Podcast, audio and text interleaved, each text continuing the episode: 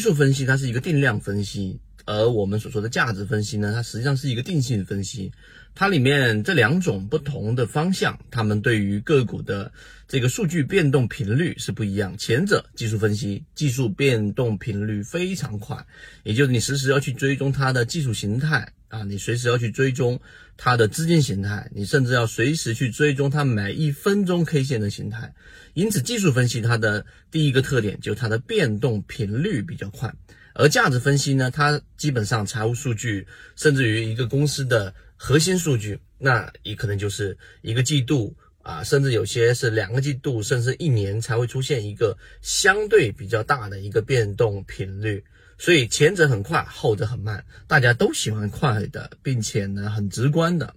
那么第二个特点呢，就是技术分析它本身。在分析过程当中呢，能够非常直观，也就是说，KDJ 出现这个信号，它是买点，那这信号你一目了然，你不需要太多的思考。那技术分析里面出现买点，技术分析里面出现一个 B 点，技术分析里面出现一个我们所说的卖点，它几乎就是一个信号啊，这种是最直观也是最简单的啊。这是技术分析，而价值分析呢？它需要带入一些数据，它需要去做一些我们在这一种财务数据上的理解，甚至你还要去了解一个上市公司它到底做的这个行业在前景上和它在这个行业当中的整个呃地位都要去了解，所以它呢又相比技术分析更模糊一些，更复杂一点。那我们都知道，人都是喜欢简单的东西，而我们的大脑也是更加倾向于去处理比较简单的数据，所以大部分人喜欢技术分析。而技术分析呢，它有它很多的弊端在里面，例如说，你压根不知道一只个股它到底是做什么的啊，上市公司它到底的财务数据是怎么样的，它的估值到底是高估还是低估的，这些完全不懂，但是你却愿意投入你很多的资金。在一个标的上面去啊做重仓甚至满仓，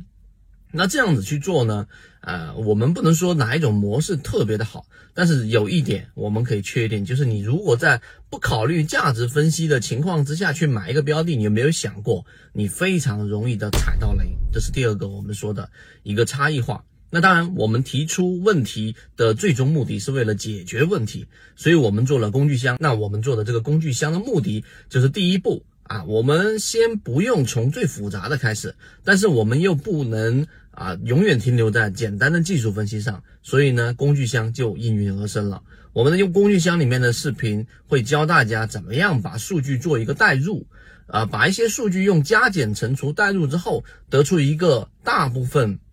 这种主流的大资金，这种基金，他们是怎么样进行估值的？你心中就有一个底啊，这个这个上市公司的标的，然后呢，它到底是高估、低估，还是属于在估值水平附近？你有这样的一个相对的概念，其实就已经摆脱了百分之九十的散户。有些人甚至十年，对吧，都走不出这个怪圈，永远停留在技术分析上。但问题是，还是没挣钱，却还是只有技术分析一条路。去了解一个价值分析的这个角度，所以就很可惜啊，始终在这怪圈里面出不来。当你明白一件事情或者说一个怪圈的本质的时候，其实就已经离走出来，走出了一个最大的一步。我们一直秉持着授人以鱼不如授人以渔的理念，给所有的股民提供一个学习交流的平台。想要进一步系统学习实战方法，可以在节目的简介中查询详情，加入到我们的圈子。和你一起终身进化。